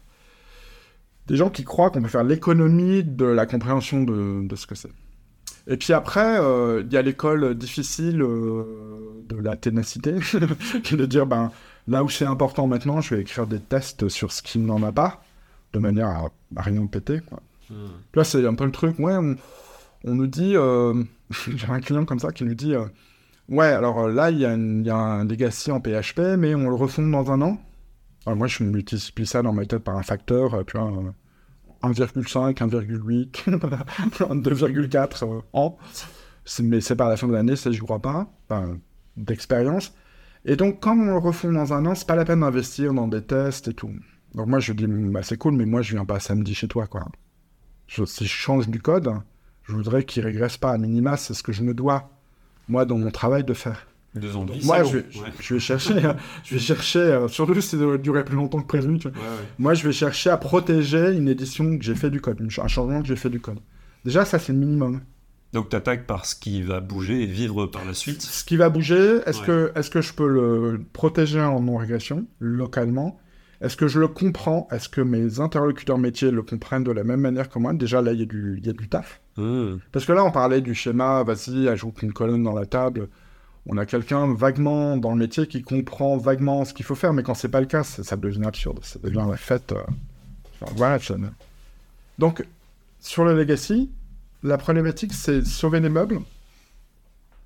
Et ensuite, ensuite, il y a deux choses possibles. Soit t'as pas de répit parce qu'il n'y a pas de fric, on n'a pas le temps, etc. Donc, euh, on continue dans le legacy jusqu'à la crise ou bien la refonte. Il y a un budget magique qui va arriver, il y a l'équipe machin qui va tout refaire en, je sais pas, en, en Rust ou dans un langage moderne. Et c'est pas les mêmes. Et en général, ils se parlent pas. il y a plein de trucs intéressants qui se passent. Ou bien euh, on a réussi à protéger le système de régression évidente, des catastrophes. On, on recouvre la maîtrise du système et donc on rétablit des conversations possibles. Mais ça, ça dépend de la forme, c'est super difficile. Par exemple, si c'est très contractualisé, la forme la plus contractualisée que je connais, c'est la TMA. Donc, euh, un client prend une TMA, et puis il commande des évolutions, des corrections, et puis la TMA lui fait payer euh, Et le coup de bon ticket. à chaque fois. Ouais. Et donc, ils, ils font ça, et au bout d'un moment, on s'aperçoit que la TMA, euh, le client comprend plus ce qu'il fait, parce qu'il il maîtrise plus le métier, parce que les gens s'en vont, hein, c'est trois ans, la moyenne de vie, euh, ils s'en vont. Donc la TMA, le, le métier comprend plus trop le fonctionnement du, du système, et la TMA non plus, elle comprend plus le système, parce que le turnover, ça existe aussi dans les tech. Et donc à la fin, tout ça vogue euh, gentiment vers un, désastre. Euh, je pense qu'il y a des TMA qui marchent, mais elles coûtent beaucoup plus cher qu'une équipe euh, sur place. Alors, il y a des gens qui disent Ouais, tu devrais garder ton équipe 10 ans, c'est pas possible, les gens ont envie de bouger. Bien sûr, non, c'est l'équipe qui reste, c'est pas les gens. C'est l'équipe.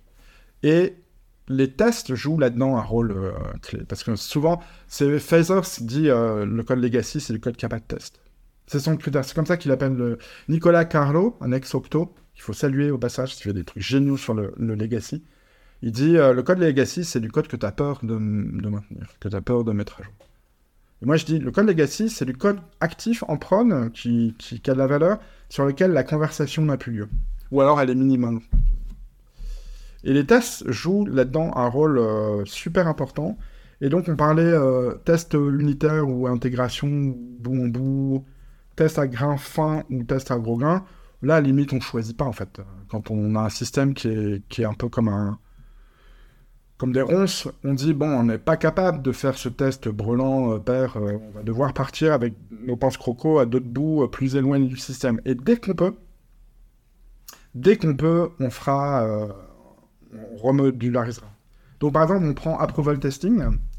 Approval testing, ça consiste à poser un test grosso modo sur une sortie du système, un log ou je sais pas, des écritures en base ou whatever, et puis de vérifier que tu n'as rien cassé par euh, non-régression, euh, même avec un diff. hein, avec, euh, Tu figes un comportement. avec Linux et un diff, ouais. tu peux le faire. hein. Oui.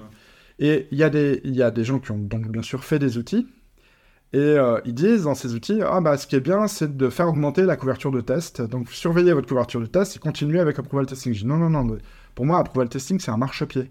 Tu peux pas rester en approval testing parce que c'est-à-dire que tu valides tout par des extractions de chaînes de caractères.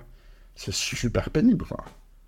Comment je sais qu'un brelan bat une paire? Oh, bah parce que regarde dans le fin fond de ce log, tu vois ce- cette valeur-là qui est passée à plus 1, bah c'est parce qu'il a gagné. Non, ça va pas. Donc à un moment, dès, dès que tu as couvert un peu de non-régression, poup, tu redémontes, tu refactores. Mhm. Tous les menus droits euh, refactoring servent à ça. Dès que tu as des tests, tu fais menu droit, refactoring, extract méthode, extract euh, classe, etc. Et tu travailles ta matière. C'est un peu le Stranger Fig euh, comme Aussi, ouais, ouais, Ouais. Tu peux aussi faire ça. Tu isoles, de- des parties du système.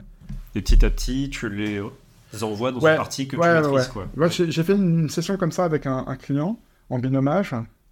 On disait, bon, euh, cette page euh, swing, pour te dire à quelle époque c'était, euh, à la fin de l'après-midi, il n'y a plus de code SQL dans cette page swing. Euh, dans swing, il y avait vraiment... Dans notre système, on a, mis, euh, on a dû mettre 3 heures pour faire le premier test. Eclipse a planté deux fois, enfin tu vois, c'est le système qui veut pas de test. il résiste. Eclipse a planté deux fois tellement le système était gros. Mais à la fin, on avait isolé le code SQL dans une autre source que le code de la page. Et donc, on pouvait commencer à dire, bah maintenant, on peut écrire des tests sur du SQL sans qu'on mette en route l'appli. Et ça, c'est cool. Ça, et ce mouvement-là, ça, c'est un mouvement universel. Quoi qu'on fasse sur un legacy, on nage entre les débris et on met les choses, on range les choses à leur place. Ou à, à place où elles devraient mieux être. C'est tout ce qu'on fait. c'est pas glorieux, hein, mais c'est ce qu'on fait. Et on le fait à l'aide des tests. C'est pour ça que les tests sont super euh, importants. Mais c'est plus une dynamique que euh, l'état d'un système auquel il faut euh, arriver. Mhm. Et donc, en fait, même une, une politique de test euh, manuel, elle va être opportuniste. Un testeur qui fait du test exploratoire, il est super opportuniste. Il va là où ça fait mal. Il veut présenter euh, à ton CTO le bug qui sera la killer story. Tu vois, s'il dit Oh, j'ai étudié euh, les paramétrages de couleur de l'écran de paramétrage de l'appli et elles sont pas top. Euh, Non, là j'ai un bug qui te fait perdre, tu vois, il, double la facturation du business sur une facture de 4807 euros. Ça fout peut-être envie de. J'ai pensé que ça t'intéresserait. Tu vois, ça c'est un testeur à l'œuvre, tu vois. C'est est-ce qu'il trouve des trucs et est-ce qu'il trouve des trucs qui font, qui, qui font mal en fait? Et on est très loin de l'image qu'on a de- du testeur qui est dans son Word, qui a repris les specs, qui les a transformés en cas de test, et qui mécaniquement, parce que c'est un boulot, le fait. C'est pas du tout ça. Et ça, oui, ça, tu pourrais automatiser. C'est pas, c'est pas intéressant. Et si, euh, donc là, on, parle, on a parlé pas mal de tech, de stratégie, d'implémentation. Euh, si on essaie d'aller parler à des décideurs, euh, si on doit parler de ROI, c'est toujours la, la- la question. euh, Enfin, c'est la question, euh, c'est la question piège et la question à laquelle, en même temps, j'ai l'impression qu'on on ne sait pas répondre. En tout cas, c'est on, on pourrait commencer compliqué. par leur dire arrêtez de financiariser l'informatique et on se ferait virer de la salle de copil, mais euh, au moins on l'aurait dit. Euh, ROI, euh, Return on Investment. Alors, je, y a on a un collègue chez Octo qui un client a demandé un jour Est-ce que tu penses qu'avoir euh, un environnement de recette, c'est quoi le ROI d'un environnement de recette Il était tellement abasourdi par la question. Elle est absurde la question parce que euh, c'est comme si des fois tu disais mais euh, j'ai un truc que j'ai identifié comme un pilier de mon fonctionnement. Donc je me pose pas la question du ROI comme si j'avais un portefeuille d'investissement possible. Est-ce que je mets tous mes œufs dans le même panier? Est-ce que je fais un peu de ceci, un peu de cela, euh, des machins, des trucs? Et finalement combien c'est quoi ma renta? Je poserai pas comme ça. Il y a des trucs si tu les fais pas ça va être critique. Si tu fais pas de la prévention des défauts, tu vas te ramasser des défauts. Et donc, tu peux calculer hein, le ROI. Enfin, j'ai déjà fait avec des clients qui m'ont fait des réponses euh, pas immédiates et vachement euh, pas circonspectes, mais prudentes. C'est tu vas chez le client et tu dis, on- ce qu'on va essayer d'établir, c'est le coût de la non-qualité. Le coût de la non-qualité, c'est le coût de tout ce que l'entreprise doit faire euh, vis-à-vis de son logiciel parce qu'on est des humains et qu'on donc on- est défaillant. Donc c'est la prévention des défauts, la correction des défauts, le remboursement des clients, les pertes d'image. Il y a des trucs qui sont plus ou moins difficiles à, à- à quantifier. Tu auras peut-être des trucs un peu intangibles, mais en tout cas, tu es capable de dire, voilà, sur cette année, le bilan de la non-qualité, c'est euh, 750 000 euros. Ensuite, tu dis, euh, OK, en changeant nos pratiques, en changeant certains process, en changeant nos standards, en se formant, en investissant, donc il y a bien un, investissement à retour, on va dire, on va augmenter l'activité de prévention de la qualité. Il n'y a, pas- de fausse équation, on peut pas faire... euh, Enfin, pas, c'est pas magique. On va augmenter ce qu'on investit dans la prévention des défauts dans l'idée de réduire le coût de, défauts constatés. Donc, je forme ton équipe à, des tests, TDD, whatever, du, test systématique. Ils en prennent pour euh, un mois et demi d'accompagnement, trois mois d'adaptation, euh, leur vélocité, entre guillemets, baisse pendant trois mois. Donc, euh, ils font la moitié de ce qu'ils t'auraient produit habituellement. Donc, mauvaise nouvelle, ta prochaine release, c'est pas dans trois mois, c'est dans six mois, ou alors tu fais une release plus petite. bref, il faut que tu deals avec ça. En revanche, dans l'exercice suivant, on a une baisse de combien combien il nous faut On a investi tout ce temps-là, il nous faut tant de baisse de... Et donc, euh, une fois avec, euh, avec un, un octon, accompagné une équipe qui disait, ouais, vous allez nous former au test automatisé, à TDD, tout ça, euh, sur notre existant, mais on a peur que la vélocité baisse. De la chef de projet, PO, chef de projet, qui avait peur que la vélocité baisse, et finalement on a dit, oui, elle va baisser, mais on dit, bon, peut-être dans 3 ou 4 sprints, tu vas voir, ça va s'améliorer. en fait, ça s'est amélioré dès le premier sprint, parce qu'ils ont trouvé des bugs dans les stories, dans la conception des stories, et ils ont trouvé euh, bah, des tas de trucs à corriger, ils allaient plus vite. Donc, des fois, tu as de la chance.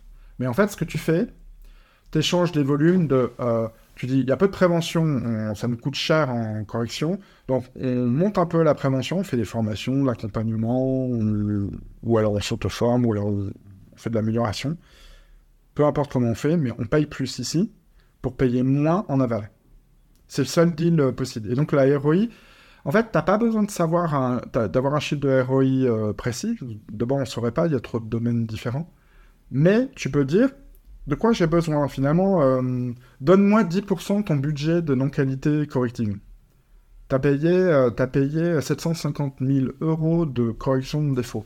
Si tu me donnes si tu me donnes, euh, je sais pas moi, 10% de ça, ça fait beaucoup. 1% euh, de ça, c'est pas assez. Euh, je calcule. Et le pari, le pari qu'on essaie de faire sur une période assez courte quand même, comme on fait en général du sprint, de l'agilité, on peut vérifier ça rapidement. C'est pas dans deux ans, quoi. Le pari, c'est qu'on va dépenser moins en, bug, en emmerde, en retour, etc., quand on aura investi ce temps-là. Et ensuite, on va l'ancrer surtout. C'est l'erreur, l'erreur euh, que je vois dans beaucoup d'entreprises, c'est, euh, de prendre des, des, des, cadors. C'est une erreur de prendre des cadors. Parce les cadors, ils vont, d'abord, ils vont peut-être pas rester, parce que si c'est pas assez cadors euh, dans l'environnement, ils vont aller, les cadors vont là où c'est, c'est top. Et ensuite, ils vont faire un truc, ils vont faire du code, ils vont essayer des gens, puis ensuite ils vont s'en aller. Et ton process, c'était standard, ils n'ont pas bougé. Et ça, chez Octon, on a connu tu fais la mission, tu fais des trucs, euh, ton client il est super content, tu repars la mission, tu prends des nouvelles au bout d'un an tout a disparu, ou presque. C'est-à-dire faire, faire des, trucs qui restent, ça veut dire forcément travailler avec le process, donc avec le management.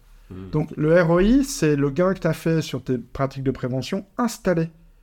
Si tu les as installées. C'est pour ça que, pour le coup, euh, c'est pas mal de voir euh, Accelerate Eldora, parce que tu, tu dirais, c'est pas maintenant, là, avec notre équipe euh, d'intervention, euh, qu'il faut faire l'enquête, c'est dans deux ans. Dans deux ans, on refait l'enquête chez vous, qu'est-ce qu'on dit, qu'est-ce qu'on répond à ces questions? Et ça, c'est intéressant, en fait. Faire, euh, avoir un impact, en tant que consultant, avoir un impact là-dessus, c'est pas seulement amener des techniques de test et les montrer, mais c'est aussi, et c'est là où je, je, je, parlais de ça tout à l'heure, en décrivant ce que j'essaye de faire, c'est de reconnecter le management qui va s'occuper du process, de, maintenir le truc en place pour des années, avec la tech. La tech seule suffit pas. On peut avoir, euh, tu peux faire venir quelqu'un qui a toutes les techniques, qui sait parler avec le legacy, qui est cool en plus, communique bien, etc. Ça va marcher un temps, mais si ça, si ça n'a pas pris dans l'entreprise au niveau des standards, ça, ça, sert à rien. Et il y a beaucoup plus dangereux aujourd'hui, c'est à la vitesse où on va, il y a des gens qui disent non, mais on n'a pas besoin de standards. Euh, les gens, ils ont une créativité, etc. C'est bullshit, ça ne peut pas marcher. Tu, vas, euh, tu vas chez ton boulanger, elle, est là depuis 25 ans, la boulangerie. Ben, elle a des standards, en fait. c'est très con. Hein. mais euh, on pourrait remplacer les propriétaires de la boulangerie et ils continueraient à vendre du pain. Si on y réfléchit, c'est quand même magnifique. un logiciel, je sais que c'est plus complexe, c'est plus complexe que ça, un logiciel, mais ça tient pas aussi facilement. Et pourtant, c'est c'est dans les standards. Hmm. Donc pour moi, le- le- l'étage euh, l'étage suivant, je ne sais pas à quel point euh, Dora le- euh, Accelerate euh, s'intéresse à ça, mais les pratiques euh, qui sont autour du Lean, d'amélioration continue et des standards. Et là, tu parles plus trop d'investissement, d'abord parce que tu as peu d'intervention extérieure.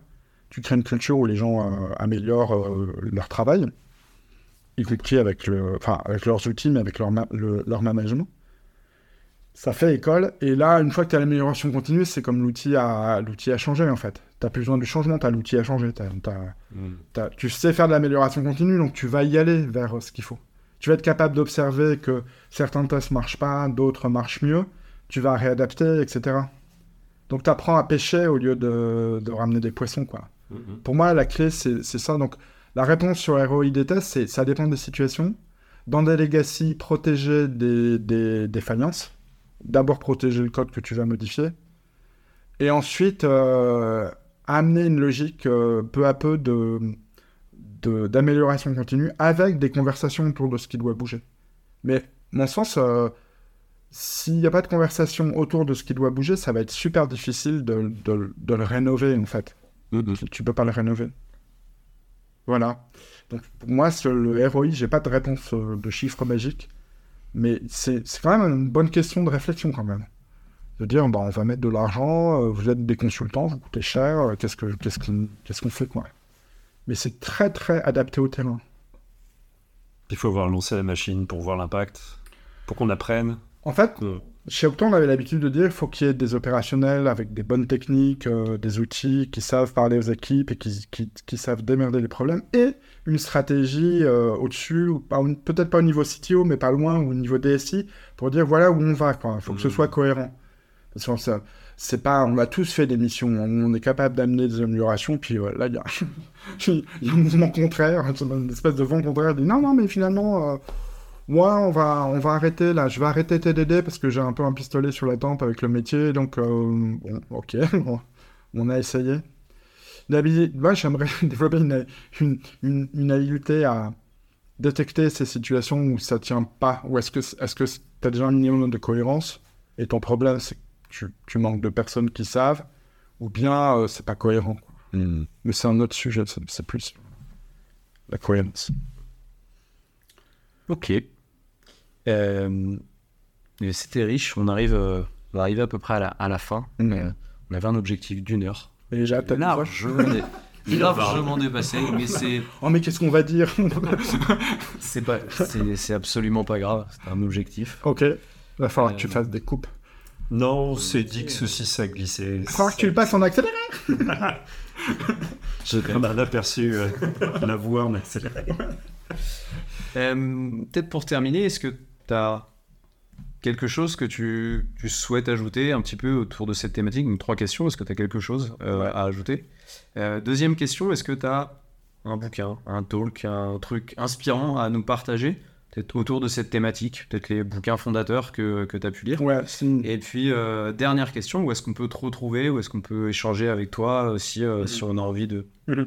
d'en savoir plus, de, voilà, de continuer la discussion? Yes. Alors, par rapport à ce qu'on s'est dit, euh, je pense qu'on a clairement démontré que le sujet test tient à plein d'autres éléments du système. Que on peut peut-être que c'est pas une bonne idée de le prendre isolément. Euh, j'ai eu beaucoup de, de, de, campagnes comme ça chez des clients en disant on s'occupe des tests, il faut automatiser les tests. En fait, il y a plein d'autres trucs qui, qui tiennent avec le, cet, ce- cet aspect du problème. Il est, il est connecté à plein d'autres aspects et je pense que ça, on l'a si on n'a pas perdu nos éditeurs, on leur a clairement démontré ça.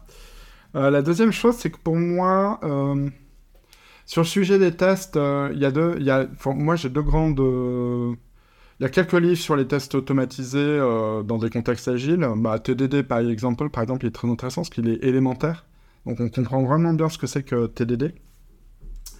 Et puis un livre ou deux sur les tests d'intégration, j'en ai pas en tête là. Et puis Michael Bolton sur les tests, il parle beaucoup de l'activité de test qui est pas de la vérification. Et il est très, c'est un, testeur, il est très très critique sur certains trucs et, vraiment c'est ça, ouvre les yeux, c'est intéressant. Où me retrouver euh, sur LinkedIn, euh, j'écris un post par jour depuis trois mois. Euh, Il y a de la matière et donc Et tous ces posts sont récapitulés sur christophethibault.com. Et donc, il y a c'est, c'est- moi, les idées que l'angle que je prends pour exprimer certaines idées à propos de, de ces techniques, je les, je les ai détaillées dans une centaine de posts. euh, des posts courts en général, parce que les, contraintes LinkedIn d'un post, c'est 3000 signes. Et donc, euh, voilà. Si, vous êtes plus intéressé par euh, moi, ce que j'ai pu trouver à dire sur ces... Et en fait, mon prochain thème, parce que j'ai un thème par 15 jours, que j'ai pas encore abordé, c'est les tests, justement. Et euh, il y a tellement de discussions sur LinkedIn, mais à bras raccourcis, parce qu'en fait, LinkedIn, il une- faut bien admettre qu'il y a une partie de LinkedIn qui est faite pour euh, s'auto-promouvoir. Et une, une des techniques pour s'auto-promouvoir, c'est de dire un truc qui n'est pas faux, n'est pas vrai non plus, et de faire du buzz, en fait, de faire réagir. Et moi, j'essaie de faire le contraire avec mes posts. J'essaie pas de faire du buzz, j'essaie de, proposer des idées, euh, des angles intéressants. Voilà. Donc, le, le site où me retrouver, c'est christophethibault.com ou euh, LinkedIn. Et je suis open to work, donc euh, je peux vous aider? je pense. Merci. Super. En tout cas, pour cette, euh, cette conversation, c'est un sujet passionnant. Et bon courage pour.